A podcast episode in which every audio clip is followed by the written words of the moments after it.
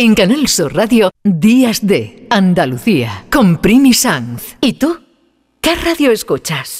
La jugada de Canal Sur, el deporte. Los fines de semana a Pepe La Rosa y Ana. Me encanta el programa de Paco Rillero, El Flexo. Es un muy buen programa. Canal Sur Radio, la radio de Andalucía. Yo, escucho Canal Sur Radio. Compás.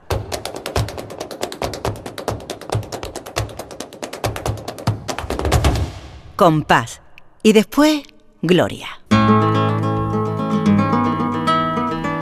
Acercándonos a las 11 de la mañana, siempre nos falta tiempo para hablar del flamenco en Andalucía y sobre todo para hablar con Lourdes Galvez. ¿Qué tal? Buenos días. Hola Primi, buenos días. Ya decíamos que hoy había primerísimos nombres de andaluces para la historia. Silverio Franconetti es tu propuesta hoy, nada más y nada menos. Bueno, es que siempre que se acerca el 16 de noviembre, que desde hace unos años es el Día del Flamenco, yo me acuerdo de Silverio Franconetti. Es de la persona que más me acuerdo porque fue el primer cantador allá por el siglo XIX, que ya creyó en la universalidad del flamenco, que ya defendió el flamenco como un arte y defendió el, cante como un arte exento del baile, por sí mismo, un valor por sí mismo. Y me encanta pensar, ¿Qué pensaría Silverio si viera que aquella idea que él tenía se ha materializado en que el flamenco sea patrimonio de la humanidad?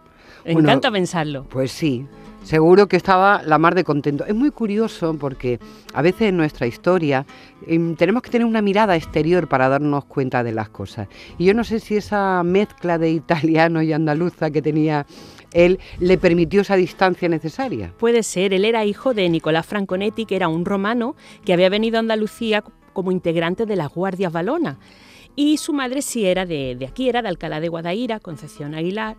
Y bueno, pues desde chico a él le gusta mucho el cante. A pesar de que su familia, la tradición, con lo que se ganaba en la vida eran sastres, su hermano mayor tenía un taller de sastrería donde a él lo meten de aprendiz, pero a él lo que le gustaba era escaparse a escuchar a los gitanos de cantar. Y cuando su padre se muere y esa autoridad paterna desaparece, entonces es cuando ya el niño no tiene, no tiene freno. Y entonces se va a escuchar a, a los cantadores y esa vida es la que a él le gusta. Dicen que por aquellos años vivían en Morón de la Frontera y pasa por allí el cantador gitano El Fillo, que también es una figura mítica eh, de, esta, de los forjadores del flamenco que a mí me apasiona. Y este fillo se da cuenta de que este niño canta bien y tiene buena predisposición y dicen que eh, le enseña a cantar las siguirillas cabales. Estas siguirillas cabales después han pasado a la historia como las siguirillas de Silverio, aunque Silverio nunca grabó, él se muere antes de que los sistemas de grabación existan. Qué pena, Dios mío. Qué pena, qué pena. Qué pena, cómo cantaría Silverio. Pero tenemos discípulos suyos que le conocieron, como el Tenazas de Morón, que cantaba eh, sus cabales. Podemos escucharlo.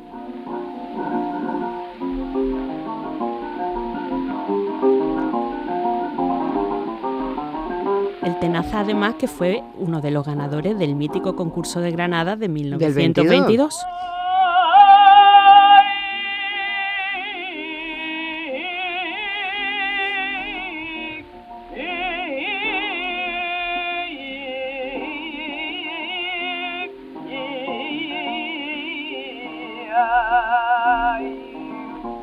Antiquísima que se hace gracias a Manuel de Falla, que insiste en que este señor tan mayor, depositario de este legado, tiene que ser grabado.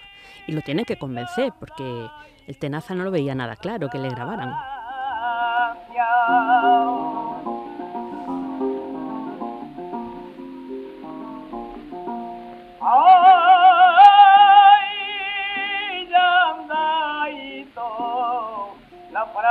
Qué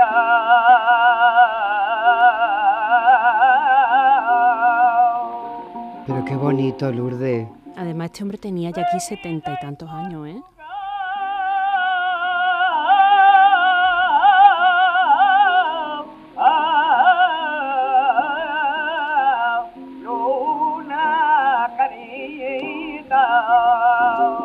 Creo que ella anda ahí toda la Francia eh, España y Portugal y una carita como la tuya, yo no la he podido encontrar.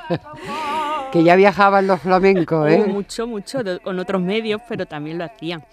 Bueno, el, eh, los datos, la fuente escrita contemporánea a Silverio que tenemos es una pequeña biografía que escribió de él eh, Antonio Machado y Álvarez, Demófilo, el padre de los Machados, que le entrevistó y nos cuenta muy poquitas cosas de su juventud, solo que estuvo una temporada en Sevilla ganándose la vida como cantaor y que después se va a Madrid donde comienza a dar eh, recitales de flamenco solo de cante sin baile, que era algo totalmente novedoso y totalmente extraño en la época ya que, eh, como hemos dicho eh, antes, en los cafés lo que había era espectáculos de variedades, donde se incluía el flamenco, y Silverio poco a poco va procurando que eso cambie y que los cafés cantantes sean solamente de cante, que puedan tener espectáculos de baile, pero donde el cante sea el protagonista. Y eso entonces era una, una locura. Una algo que cosa no- rara, ¿no? Rara, era un- una rareza, ¿no? Que, que eso ocurriera.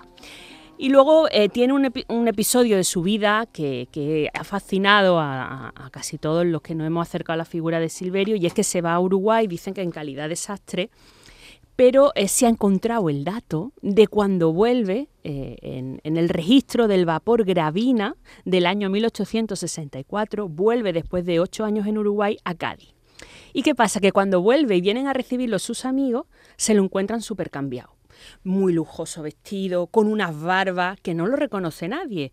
Y entonces dicen, vamos a organizar una fiesta en honor de Silverio, pero no vamos a decir quién es. A ver si alguien lo reconoce. Entonces, pues montan una fiesta con todos los mejores artistas de- del momento y empiezan los artistas hasta a reírse del indiano. El indiano no tiene ni idea, no saben ni papa de cante. Y cuando todos terminan de cantar, Silverio dijo, bueno, aquí nadie me ha cantado las sigrillas de Silverio. Así que las voy a cantar yo.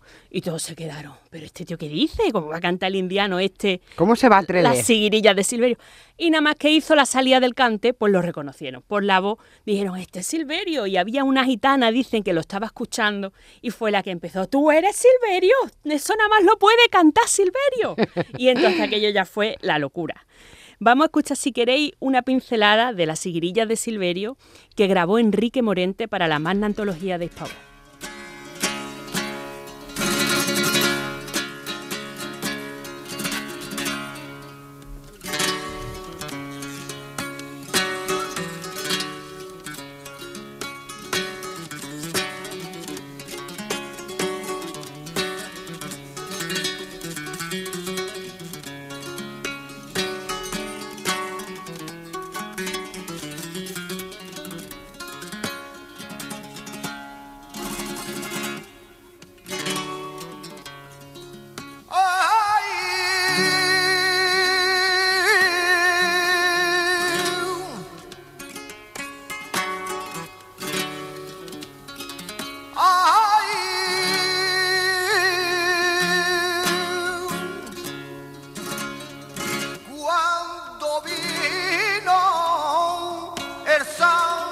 Antonio,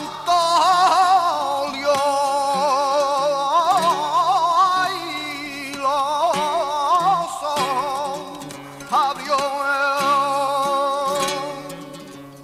Lourdes, ¿cómo se saben que son las seguidillas de Silverio y cómo se sabe cómo se canta eso? Eso se sabe por tradición oral, porque eh, los que estaban con Silverio aprendieron a cantar las seguidillas de Silverio, las cantaban a su vez, otros las escuchaban, otros las aprendían, porque no olvidemos que al final los cafés cantantes eran escuelas de cante, porque lo- los artistas no tenían muchas más posibilidades de escuchar a otros artistas nada más que en los cafés cantantes. Y luego, con la aparición de los discos, de las reproducciones discográficas, pues ya había eh, eh, otra, otra posibilidad un poquito más abierta. Pero en aquella época era totalmente una tradición oral entre cantaores. Claro, eso pues se presta a que haya unas pequeñas distorsiones. Variaciones. Claro, claro, pero eh, cuando tenemos las grabaciones discográficas, pues es una maravilla, porque lo tienes ahí y sabes cómo cantaba esa persona y qué giros le daba.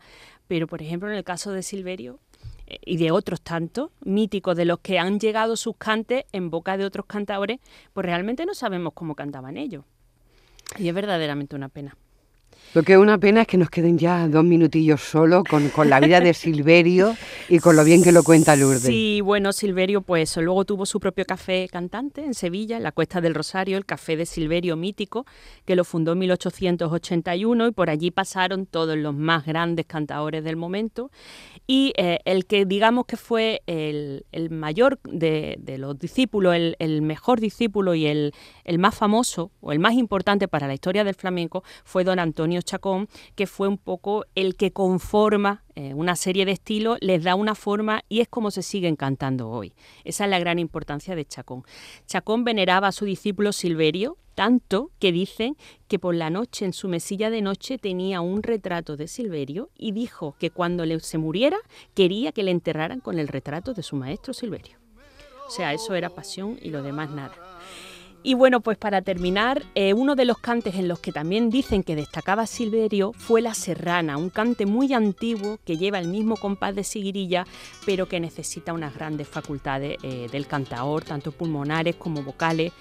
Y bueno, pues lo grabó un joven, Antonio Fernández Díaz Foforito, con Paco de Lucía la guitarra, y me parece otro homenaje bellísimo para Silverio Franconetti.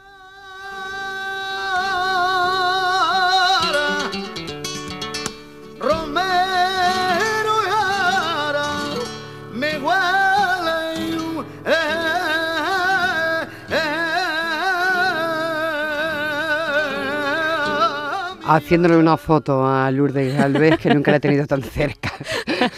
bueno, se acaba este tiempo de flamenco recordando que dentro de, de muy poco será el Día del Flamenco y uno de los primeros que creyó en él como un arte indiscutible, sobre todo el cante, fue Silverio Franconetti. Lourdes, muchísimas gracias por esta preciosísima sección. Muchas gracias. son sus ojos don